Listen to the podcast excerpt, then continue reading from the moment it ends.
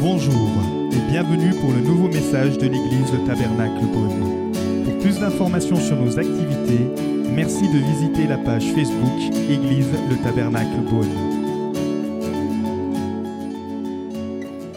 Bonjour à tous. Je suis très heureuse d'être avec vous ce matin. C'est vraiment euh, une joie de revenir. Je suis venue, euh, pour ceux qui étaient là, euh, je suis venue en janvier. Et donc me voilà de retour. Je suis contente d'être avec vous et puis d'apprendre à connaître un peu mieux votre communauté aussi. Et puis de vous partager ce que le Seigneur a mis sur mon cœur ce matin. vraiment, c'est une grâce pour moi d'être là. Et donc, je me présente rapidement pour ceux qui, qui n'étaient pas là peut-être la dernière fois. Donc, je m'appelle Laetitia Cage, je viens de l'église du Tabernacle Dijon. Et donc, je suis actuellement en stage pastoral là-bas. Euh, donc j'ai fait, j'ai le petit papier pour, euh, si vous êtes intéressé, j'ai fait donc l'école biblique Antioche l'année dernière. Et, euh, et, donc du coup, à la suite de ça, j'ai commencé le stage pastoral donc à l'église, à l'église du Tab Dijon. Euh, c'est vraiment, en fait, je suis, euh, pour ceux qui étaient là, je suis, j'ai grandi dans une famille chrétienne. Euh, ça fait longtemps que je marche avec le Seigneur maintenant, mais j'ai vraiment eu ce désir de, voilà, de, remettre un peu tout à plat pendant cette année d'école biblique, de aussi agrandir, de plutôt consolider mes connaissances bibliques que j'avais déjà. Et puis aussi, mon désir, c'était vraiment d'être plus efficace dans mon service au sein du royaume de Dieu. Et euh, donc j'étais déjà très impliquée dans l'Église, dans plusieurs euh, domaines, notamment celui de la louange aussi. Et euh, j'avais vraiment à cœur d'aller plus loin dans mon service. Et je vous assure que cette école biblique, elle m'a transformée, elle m'a emmenée plus loin. Et je vous encourage à le faire si, si vous aussi vous voulez grandir dans votre service pour Dieu, même si vous êtes chrétien depuis très très longtemps. Euh, n'hésitez pas, on apprend plein de choses, il y a des intervenants vraiment de qualité et, euh, ça vous donne aussi une vision euh, de ce qu'est aussi le réseau Antioche. Jacques en a parlé tout à l'heure, effectivement, hein, nous avons cette vision 50-37 et notre vision c'est vraiment de pouvoir être équipé au maximum pour pouvoir ensuite eh bien, eh bien, aller implanter ces églises et faire avancer le royaume de Dieu. Amen. Alors vous n'êtes pas très loin, hein, Beaune, c'est pas très loin. J'ai mis 35 euh, minutes pour venir, sans me tromper de route cette fois-ci. La dernière fois, j'ai loupé la sortie, mais là cette fois-ci c'était bon. On met 35 minutes, c'est un, euh, c'est comment dire, un week-end par mois du vendredi soir au dimanche après-midi. Vous n'êtes pas très loin, vous pouvez même rentrer chez vous euh, le soir après, euh, après la formation. En tout cas, je vous encourage, si ça fait écho dans votre cœur, n'hésitez pas à aller voir Pasteur Davidé pour, pour lui en parler et voir comment toutes les modalités. En tout cas, merci Pasteur Davidé, Magali, de m'accueillir encore avec vous ce matin et vraiment que le Seigneur puisse conduire ces instants. Je vais prier. Merci Seigneur, merci pour euh, ce temps que nous pouvons partager ensemble. Merci pour ta présence dans ce lieu, merci pour cette communauté. Je te prie vraiment de la bénir, de, vraiment conduire toutes choses. Bénis cet, cet instant de partage, les paroles, Seigneur, qui seront prononcées, qu'elles viennent de toi, Seigneur, et qu'elles puissent résonner encore dans nos cœurs ce matin. Amen. Alors ce matin, je sais que vous êtes dans une série, mais ce matin, euh, je vais un petit peu euh, couper votre série pour, euh, pour vous partager quelque chose sur un thème. Mon thème, c'est la foi, et c'est la foi qui étonne. Alors je ne sais pas si vous avez déjà été impressionné par quelqu'un, par l'acte de quelqu'un, ou si vous avez quelqu'un qui a fait une chose extraordinaire, qui a tellement cru en cette chose-là qu'il y est arrivé, qu'il a surpris tout le monde. Ça vous est arrivé ça? Non Ouais Peut-être, hein, euh, même les grands sportifs, par exemple, peuvent nous impressionner par, euh, par leurs exploits, on va dire. Alors, comme certains le savent, je suis professeur d'allemand il y a quelques années, euh, je, faisais une leçon dans mes cours d'allemand sur un Autrichien qui, qui a fait un saut en chute libre depuis la stratosphère. Et donc, il s'appelle Félix Baumgartner et c'est en octobre 2012, il a battu le record de chute libre. En fait, il est monté jusqu'à 39 km euh, dans, l'atmosphère ou la, stratosphère avec un ballon gonflé à l'hélium et de là-haut il a sauté en chute libre pour euh, voilà et il a passé le mur du son etc. Son saut a duré 4 minutes et 19 secondes sur 39 km. Il est allé à une vitesse de 1340 km/h. en chute libre. Hein. Donc euh, voilà. Euh, sa vitesse était de 265 km/h plus rapide que celle du son. Donc vous voyez, euh, donc forcément, il a impressionné tout le monde. Hein. il a battu le record. Alors il faut savoir que depuis, il a été battu par quelqu'un d'autre. Mais en tout cas, à l'époque, il a battu le record en 2012. Et s'il a sauté, c'est qu'il croyait qu'il allait réussir. D'accord? En fait, c'était un peu une question de vie ou de mort. Par le fait qu'il a cru en la réussite de son saut. Il y a cru vraiment. Et euh, d'ailleurs, quand il a atterri, c'est intéressant parce qu'il s'est mis à genoux et puis il a fait un, signe de prière, genre euh, Dieu, merci, je suis encore sur terre, je suis encore là, encore vivant, quoi. Et euh, vraiment, il a, vraiment impressionné par ce saut. Donc il y a des gens comme ça qui, alors il a eu sa foi, peut-être pas la foi en Dieu, mais en tout cas il avait la foi. Il croyait qu'il allait réussir son saut, n'est-ce pas? Et dans la Bible aussi, il y a des gens qui ont eu une foi extraordinaire, n'est-ce pas? Mais il y en a un, il y a plusieurs exemples hein, d'hommes et de femmes qui ont eu euh, une foi extraordinaire, mais il y en a un qui a étonné Jésus. Lui, il a surpris Jésus. Et cet homme dont je, veux parler, je pense que vous savez de qui il s'agit. Hein. il s'agit du centenier euh, le centenier romain. Et c'est un petit peu ce qu'on va, on va voir un peu ce matin. On va lire cette histoire et puis essayer de tirer quelques principes, quelques leçons euh, de, de, cette, de, cette, histoire, de cette rencontre que Jésus a faite avec ce, ce centenier romain. Alors il faut savoir que Jésus, dans la Bible, il a été étonné euh, plus d'une fois. Mais souvent, ce n'était pas par la foi des gens. Hein. Parfois, c'était plutôt par l'incrédulité de la foule. Hein il était euh, impressionné euh, plutôt euh, de voir que, les gens ne comprenaient pas ou ne croyaient pas en ce qu'il disait. Le mot pour un, étonné, impressionné, c'est tomazo en, grec, et ça veut dire étonné, émerveillé, admiratif. Il y a même un, peu de la crainte. Tellement on est admiratif, on, en éprouve un peu de la crainte. Voyez? Et c'est ce que Jésus a vécu avec cet homme. Alors je vous invite à ce qu'on puisse lire ensemble, le passage. C'est dans Luc chapitre 7, versets 1 à 10. Après avoir achevé tous ses discours devant le peuple qui l'écoutait, Jésus entra dans Capernaum. Un centenier avait un serviteur auquel il était très attaché et qui se trouvait malade sur le point de mourir. Ayant entendu parler de Jésus, il lui envoya quelques anciens des Juifs pour le prier de venir guérir son serviteur. Ils arrivèrent auprès de Jésus et lui adressèrent d'instantes supplications, disant Il mérite que tu lui accordes cela, car il aime notre nation et c'est lui qui a bâti notre synagogue. Jésus, étant allé avec eux, n'était guère éloigné de la maison, quand le centenier envoya des amis pour lui dire Seigneur, ne te donne pas tant de peine, car je ne suis pas digne que tu entres sous mon toit. C'est aussi pour cela que je ne me suis, pas, cru digne d'aller en personne vers toi. Mais dis un mot et mon serviteur sera guéri. Car moi qui suis soumis à des supérieurs, j'ai des soldats sous mes ordres. Et je dis à l'un va, et il va. Et à l'autre viens, et il vient. Et à mon serviteur fais cela, et il le fait. Lorsque Jésus entendit ces paroles, il admira le centenier et se tournant vers la foule qui le suivait, il dit, Je vous le dis, même en Israël, je n'ai pas trouvé une aussi grande foi. De retour à la maison, les gens envoyés par le centenier trouvèrent guéri le serviteur qui avait été malade. Amen. Alors tout d'abord, euh, je voudrais vous parler un petit peu du contexte dans lequel se situe cette histoire. Donc euh, Jésus arrive à Capernaum. C'est une ville qu'il connaît bien, il y a séjourné. C'est là qu'il paye ses impôts, d'ailleurs, ses taxes, ses taxes pour le temple. Et Capernaum veut dire ville de la consolation.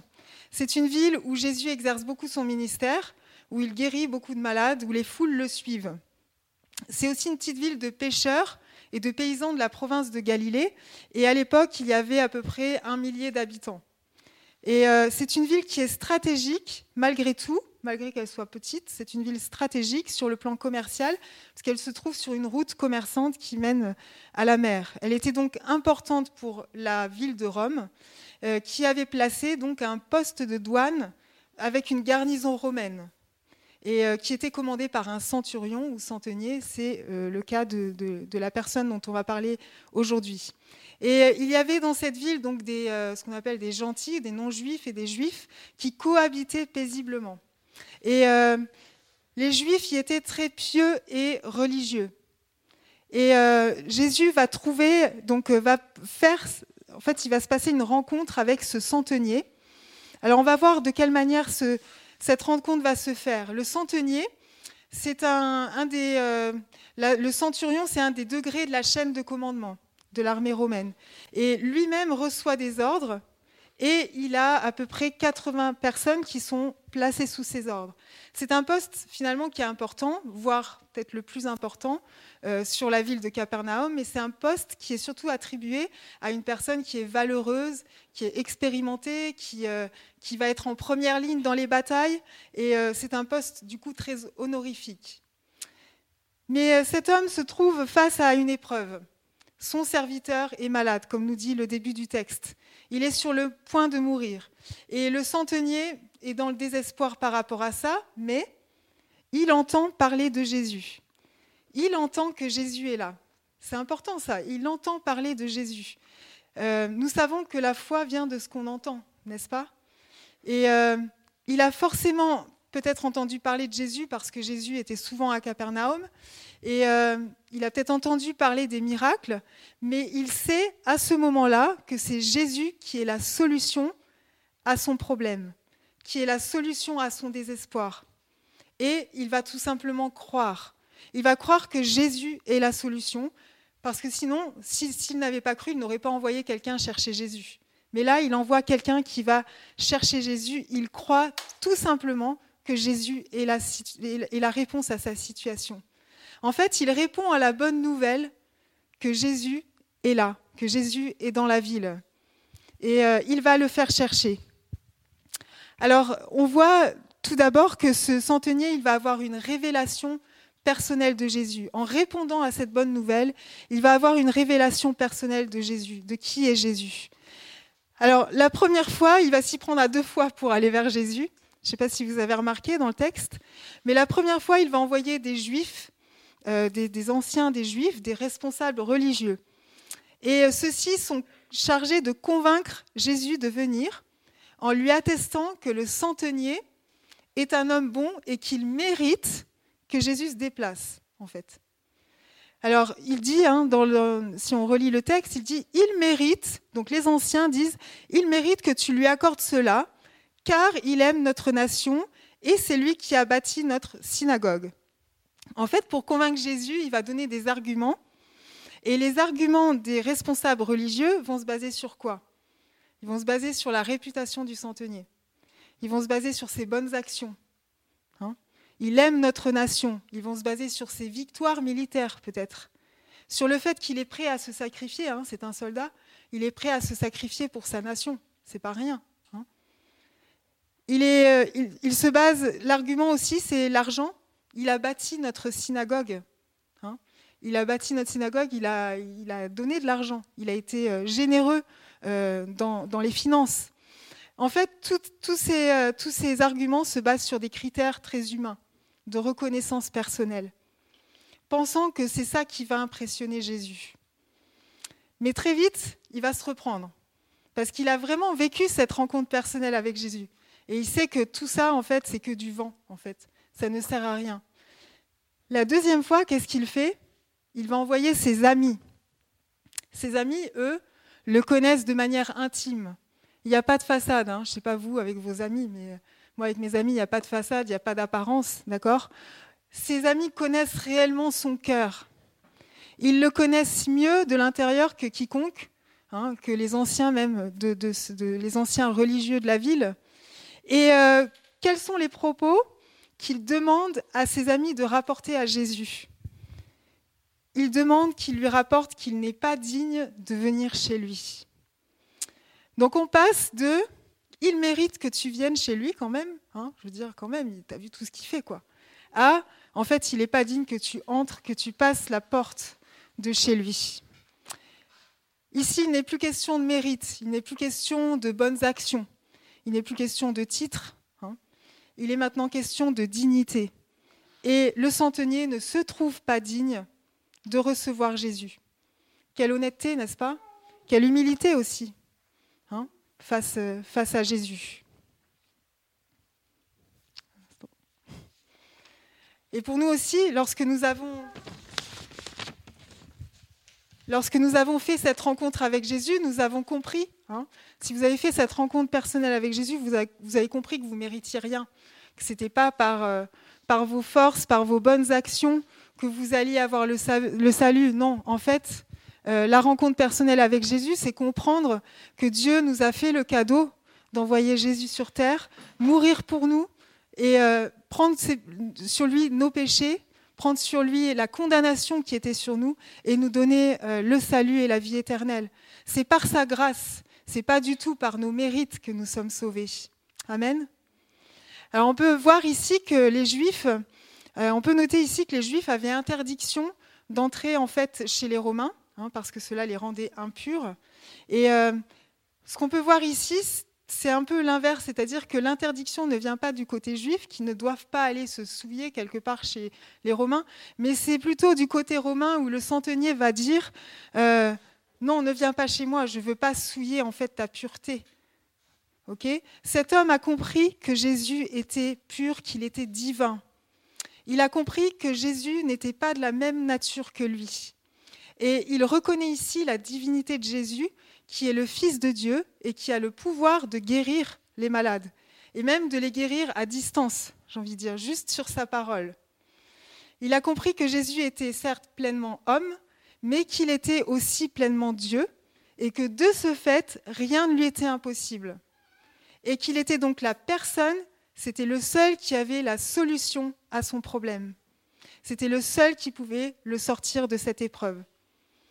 De même, nous qui croyons hein, que Jésus est le Fils de Dieu, c'est le seul qui pouvait nous sauver. Hein, et qui, euh, bien sûr, il n'est pas resté dans le tombeau, il est, on l'a crucifié, il est, il est, euh, on l'a mis dans le tombeau pendant trois jours, mais trois jours après, il est ressuscité.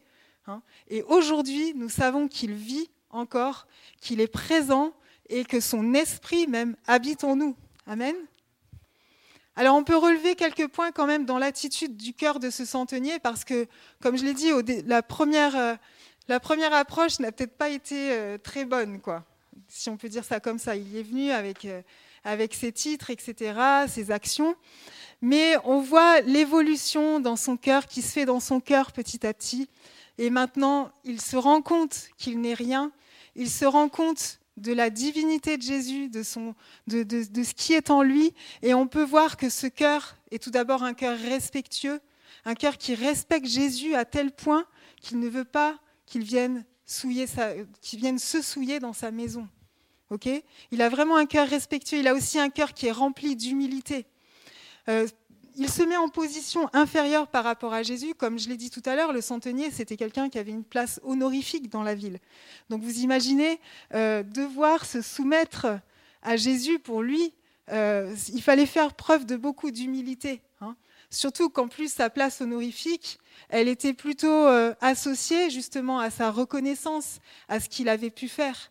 Non, là, il vient se soumettre tout simplement à Jésus, il vient s'humilier sous la puissante main de Jésus, même il vient le supplier, il vient supplier Jésus. Et euh, cette supplication montre aussi à quel point il est courageux. Pourquoi il est courageux? Parce que les autres, regardez ce qu'ils faisaient. Forcément, dans la ville, hein, tout le monde se connaît, 1000 habitants, j'imagine que on se connaissait, se connaissait bien. Et là, il vient même, il envoie des gens pour supplier Jésus. Ça veut dire qu'il n'a pas dit une fois, hein, il a supplié, il a supplié Jésus de venir. Donc, il se met vraiment dans une position d'humilité, mais aussi de courage face aux gens qui l'entourent, de dire, peu importe ce qu'ils pensent de moi finalement, ça m'est égal. Peu importe ce qu'ils pensent de moi, moi je veux simplement que Jésus vienne en fait. Je ne regarde pas au quand dira-t-on, je ne regarde pas aux gens qui vont se moquer de moi, je ne regarde pas aux gens qui vont me juger. Non, ce que je veux, c'est simplement que Jésus vienne chez moi, parce que je sais que lui est la solution. Donc sa foi s'exerce vraiment dans un cœur respectueux, humble et courageux. Amen. Alors nous aussi, on peut se dire aujourd'hui, comment est-ce que j'exerce ma foi? Est-ce que j'exerce ma foi euh, comment j'exerce ma foi dans ma vie de tous les jours, quel est l'état de mon cœur, quel est l'état de ma maison? Est-ce que j'ai l'humilité déjà de reconnaître que je suis rien, que sans sa grâce, je ne suis rien, je ne suis rien? Est-ce que j'ai le courage de ne pas regarder à ce que pensent les autres de moi? Est-ce que j'ai le courage de ne pas regarder à ceux qui peuvent se moquer de moi pour ma foi ou me critiquer, critiquer ma foi? Est-ce que ma foi est basée sur ma bonne réputation, sur euh, sur ma régularité euh, dans les finances, euh, dans la dîme par exemple, ou dans la reconnaissance que je jouis Ou est-ce qu'elle est constituée d'un cœur respectueux et humble? Je crois que c'est vraiment des questions qu'on peut se poser ce matin et euh, sur lesquelles on doit vraiment aussi se remettre en question. Est-ce que ma foi est basée sur le plaisir, sur le fait de faire plaisir à d'autres personnes? Ça peut arriver, hein qu'on puisse, euh, oui, je te fais plaisir, ok, je, oui, je crois. Mais en fait, c'est pas, pas ça la foi. Est-ce qu'elle est basée, ou est-ce qu'au contraire, elle est basée sur une conviction personnelle qui me rend inébranlable, détachée de tout ce que les autres peuvent penser? Est-ce que ma foi est basée sur un cœur malléable? Et c'est le cas de ce centenier. Il a eu ce cœur malléable de dire, ok, je me reprends, je me corrige dans ma façon d'exercer ma foi. Ça, c'est vraiment, ce qui plaît à Dieu en fait. Hein, quand on, se remet en question, quand on revient à lui, quand on a ce cœur malléable, qu'il va pouvoir euh, nous aider à progresser, à grandir en maturité aussi, à solidifier, vraiment consolider notre foi. On voit, ici hein, que, que, le, que le centenier a pu le faire, lui. Il a rectifié son attitude de cœur et ça lui permet d'exercer une foi inébranlable. Alors, quand on va plus loin euh, dans, cette histoire, on voit qu'au final, euh, c'est pas seulement le cœur euh, du centenier qui va plaire à Dieu, mais c'est aussi euh, les principes qu'il a acquis du royaume de Dieu et sa façon de les mettre en pratique. En fait, il a une compréhension de la position de Jésus et il est capable de mettre en pratique ces principes dans sa vie personnelle. Si on va au verset 7, le centenier propose à Jésus de ne pas venir parce qu'il lui dit qu'un seul mot de sa bouche suffit. Le verset 7, il dit, Mais dis un mot et mon serviteur sera guéri. En fait, il a compris l'autorité de Jésus. Il a compris l'autorité divine de Jésus sur sa situation et sur toute situation. Et c'est intéressant ici de voir le parallèle qu'il va faire entre sa position de centenier et Jésus. Et euh, en tant que centenier, lui-même est soumis à une autorité et en même temps, il obéit à des ordres et en même temps, il a des hommes qui lui sont soumis et euh, il a des hommes qui lui obéissent. Ok? Vous comprenez la chaîne? Et il comprend qu'en fait, cette, euh, position qu'il a, il peut la transférer dans le domaine divin, dans le domaine spirituel, et il reconnaît que Jésus a cette autorité aussi. Mais Jésus lui-même est soumis à son Père. Et son autorité lui vient du Père. Amen. Et si, étant soumis à son Père, obéissant à ce que dit le Père, eh bien, il a l'autorité pour que les miracles s'accomplissent. Il a vraiment compris euh, ce principe qui fait que oui, il peut croire fermement, sans problème, sans douter un seul instant, que Jésus va guérir son serviteur. Il va le guérir, c'est sûr. La compréhension que le centenier a de l'autorité de Jésus lui vient de la compréhension qu'il a de sa position en tant que soldat dans l'armée romaine. Il a compris, hein, comme je disais, que Jésus avait par sa soumission et son obéissance au Père toute autorité et que ce qu'il allait dire pouvait s'accomplir. Et cette révélation personnelle qu'il a eue de Jésus lui permet de voir maintenant, d'ouvrir les yeux sur cette situation et d'exercer la foi. En fait, le fait d'avoir eu cette rencontre personnelle, cette révélation personnelle de qui est Jésus, hein, qui est vraiment euh, euh, pleinement homme et pleinement divin aussi, lui permet maintenant d'ouvrir son entendement, d'ouvrir les yeux de la foi et de voir la portée spirituelle de la situation. Il passe en fait du niveau humain au niveau divin, quelque part. Il a compris que si lui-même et là-dedans, il a compris aussi que si lui-même se soumettait à Jésus, alors le miracle allait se produire. Amen. Nous aussi, nous devons réaliser que nous avons, nous sommes positionnés en Christ. Hein. Alors nous sommes soumis à l'autorité de Dieu, nous sommes soumis à, l'autorité de nos responsables aussi établis par Dieu, nous sommes soumis les uns aux autres, hein, comme la Bible enseigne, et nous obéissons à Dieu, et c'est dans cette position-là que nous pouvons nous aussi avoir l'autorité au nom de Jésus. Amen. L'autorité au nom de Jésus pour accomplir euh, les choses, pour exercer notre foi et que le miracle se produise. Amen. Est-ce que vous êtes d'accord avec ça? Alors, je vais aller un peu plus loin. Il est intéressant, alors dans, ce sujet de l'autorité, je trouvais qu'il y avait quelque chose d'intéressant dans, l'idée, dans, dans, dans, le statut du centenier. J'ai fait un petit peu quelques petites recherches, j'aime bien euh, une petite recherche historique. Euh, et euh, en fait, l'insigne des centurions, c'était le cep de vigne. Je trouve que c'est intéressant. En plus, bon, on est en Bourgogne, à Beaune, le cep de vigne, ça doit vous parler normalement. Hein. en fait, le cep de vigne représentait pour les centurions romains un symbole d'autorité.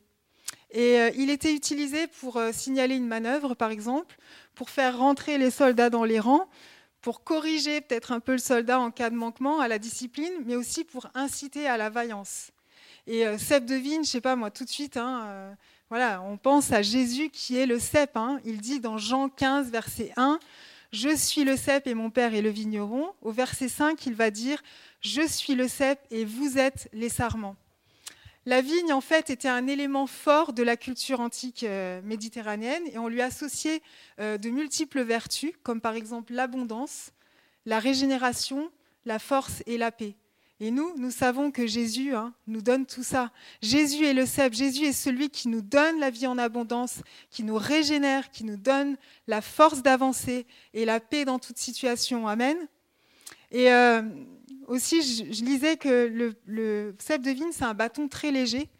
Et euh, que même si on tapait, euh, si, le, centurion tapait avec ce bâton son soldat, en fait, il ne le blessait pas.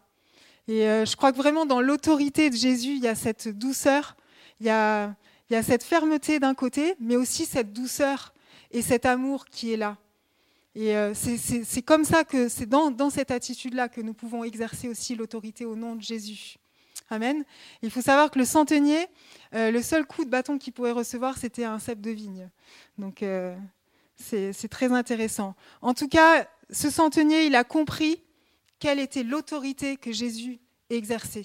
Il a compris la nature de cette autorité, cette autorité qui lui était donnée du Père. Également, il a compris que l'autorité de Jésus se manifestait par la parole prononcée. Il a dit, dis un mot. En fait, Jésus n'a qu'un ordre à donner, rien d'autre. Il a seulement à commander à la maladie de partir et elle s'en va. Et le centenier, il avait compris tout, cela, il avait foi en la puissance qui agissait au travers des paroles de Jésus. Un seul mot, pas de long discours, rien. Un seul mot, part et elle s'en va.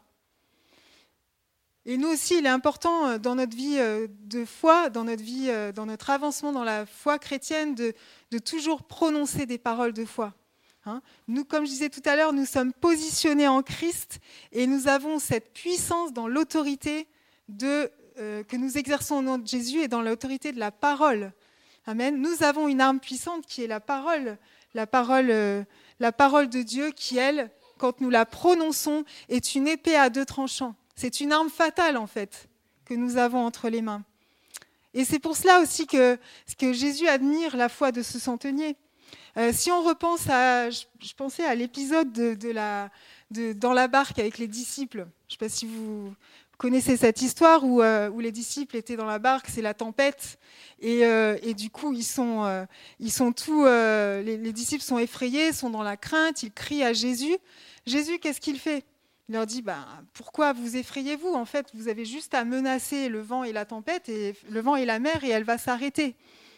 Et en fait, Jésus, à, ce moment-là, a été surpris de leur incrédulité. Hein et c'est plutôt l'inverse. C'est euh, les disciples qui ont été étonnés. Hein. Bien sûr, Jésus a commandé à, la tempête de s'arrêter, ça s'est produit. Et euh, Jésus leur a simplement montré comment faire. Il leur a montré, regardez avec quelle autorité vous pouvez euh, agir aussi sur les situations de vos vies.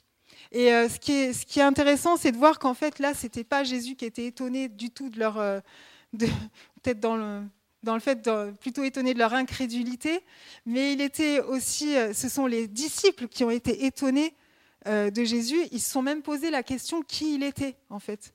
Mais qui est cette personne qui, qui a autorité sur le vent et la mer, en fait Là, Jésus, c'est l'inverse. Il est surpris parce que le centenier, il a compris qui était Jésus. Il a compris qu'il était le Fils de Dieu. Il a compris que, tout, que toute autorité lui était donnée. Et c'est important, nous aussi, que nous puissions euh, nous appuyer là-dessus, sur, euh, sur la parole de Jésus, d'avoir foi en qui est Jésus. Il est le Fils de Dieu. Amen. Alors, tout au long de cette histoire, on peut regarder aussi euh, l'attitude de Jésus. Et je ne sais pas si vous avez remarqué, mais en fait, bien sûr, il est surpris hein, par la foi de cet homme, on en reparlera après, mais surtout, euh, on voit qu'il reste le même. C'est-à-dire que dès, que les anciens viennent chercher Jésus, en fait, Jésus dit bah, allons-y. D'accord? Tout de suite, il est prêt à y aller. En fait, peu importe euh, la foi, la taille de la foi, si je peux dire ça comme ça, que le, centenier pourrait avoir, Jésus, lui, pas de problème. Il est là, il veut répondre. Ce qu'il veut, il est prêt, à, il est prêt à, libérer, il est prêt à guérir, il est disponible. Dès le début, hein, si, on relit, euh, si, on relit tout de suite, euh, Jésus étant allé avec eux, hein, n'était guère éloigné de la maison. En fait, il part tout de suite, il se met tout de suite en route. On voit qu'ici, Jésus reste le même. Il reste le même, peu importe la situation, peu importe la manière dont on vient à lui, peut-être un peu maladroite parfois, eh bien, il est là, il qu'on ait une bonne ou mauvaise réputation, il, cela ne change rien pour lui. Il veut venir à nous. Il veut, il veut, il veut qu'on vienne à lui et il veut aussi aller vers nous. Il est prêt à entrer dans la maison du centenier, même si elle n'est pas pure. Ok? Il est prêt à guérir. Et je trouve que ça, c'est vraiment quelque chose qui est, euh, qui est réconfortant, qui est, puissant, de savoir que Jésus est toujours là. Peu importe la manière dont on, on vient à lui, il est là et il va répondre. Parce que son but, c'est vraiment que, que les hommes soient sauvés, restaurés, libérés, guéris. Amen.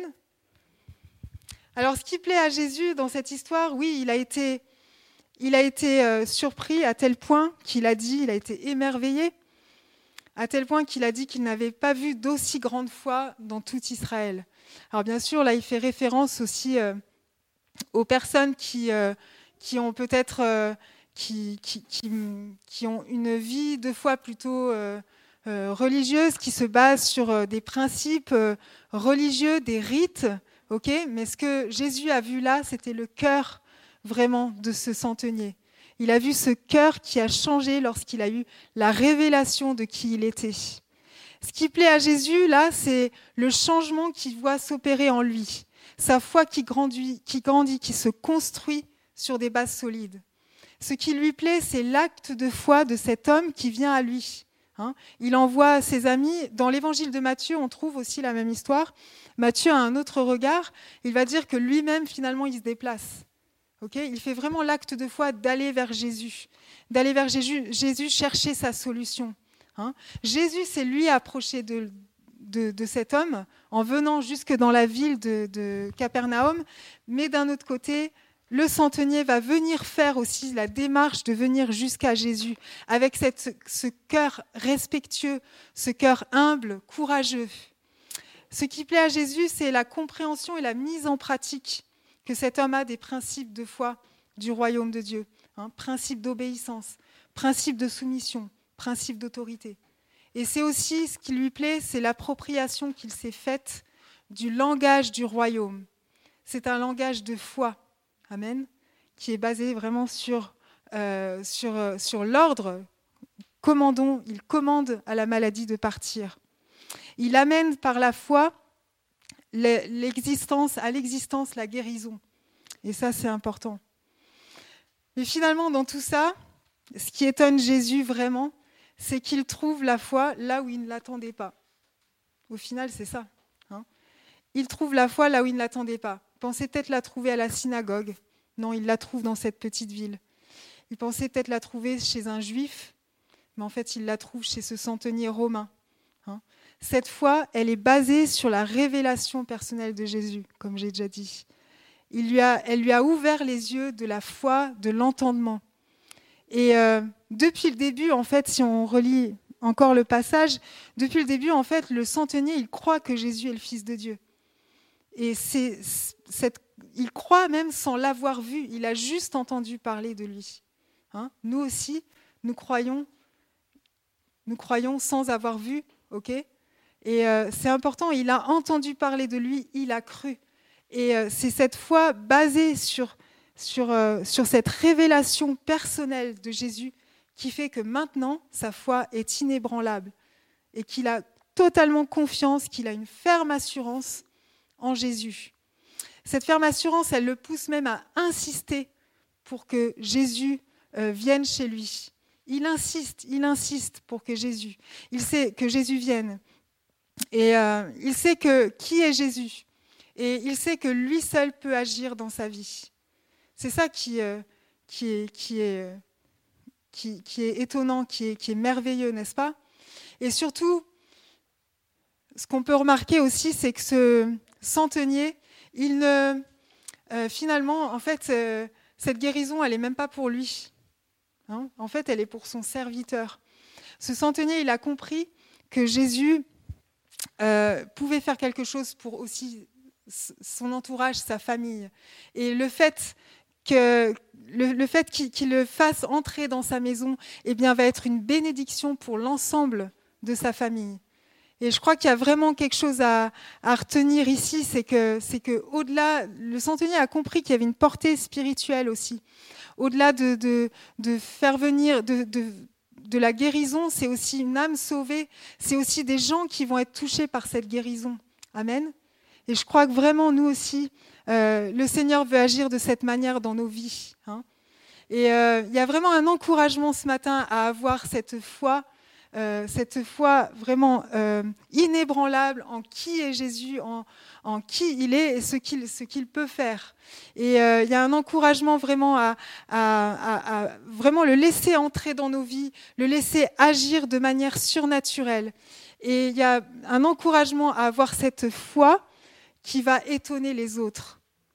Amen. Est-ce que vous voulez avoir une foi qui étonne votre entourage? Amen. Hein, je crois que c'est vraiment important. La foi qui étonne, c'est la foi qu'on a quand personne s'y attend, en fait. C'est ça l'idée. Hein l'idée, c'est vraiment, c'est ça le, oui, c'est la, la, la foi au moment où tout le monde est désespéré. Eh bien, nous, nous croyons parce que nous avons cette ferme assurance. Nous savons que nous sommes positionnés en Jésus. Nous savons qui il est, l'autorité qui nous est donnée à travers Jésus. Et nous pouvons euh, avoir la foi dans toutes les situations, même les plus dramatiques. Même une situation qui va perdurer, une situation difficile qui peut perdurer. Peut-être qu'au début, on va être tout bouillant, rempli de foi, et puis petit à petit, les semaines passant, les mois passant, on se dit non, mais est-ce que vraiment. Euh, là, c'est là où aussi on peut commencer à douter. Mais non, ce centenier, lui, tout le long, tout le long, il a tenu bon, il a cru, il est resté dans sa foi ferme, inébranlable.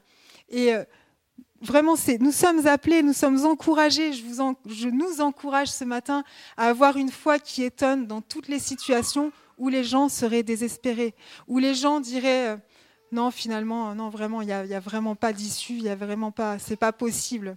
Non, Jésus est capable de faire les choses au travers de nous. Amen. Nous espérons que vous avez apprécié le message de cette semaine. Pour plus d'informations sur notre Église, Merci de visiter la page Facebook Église le Tabernacle Beaune.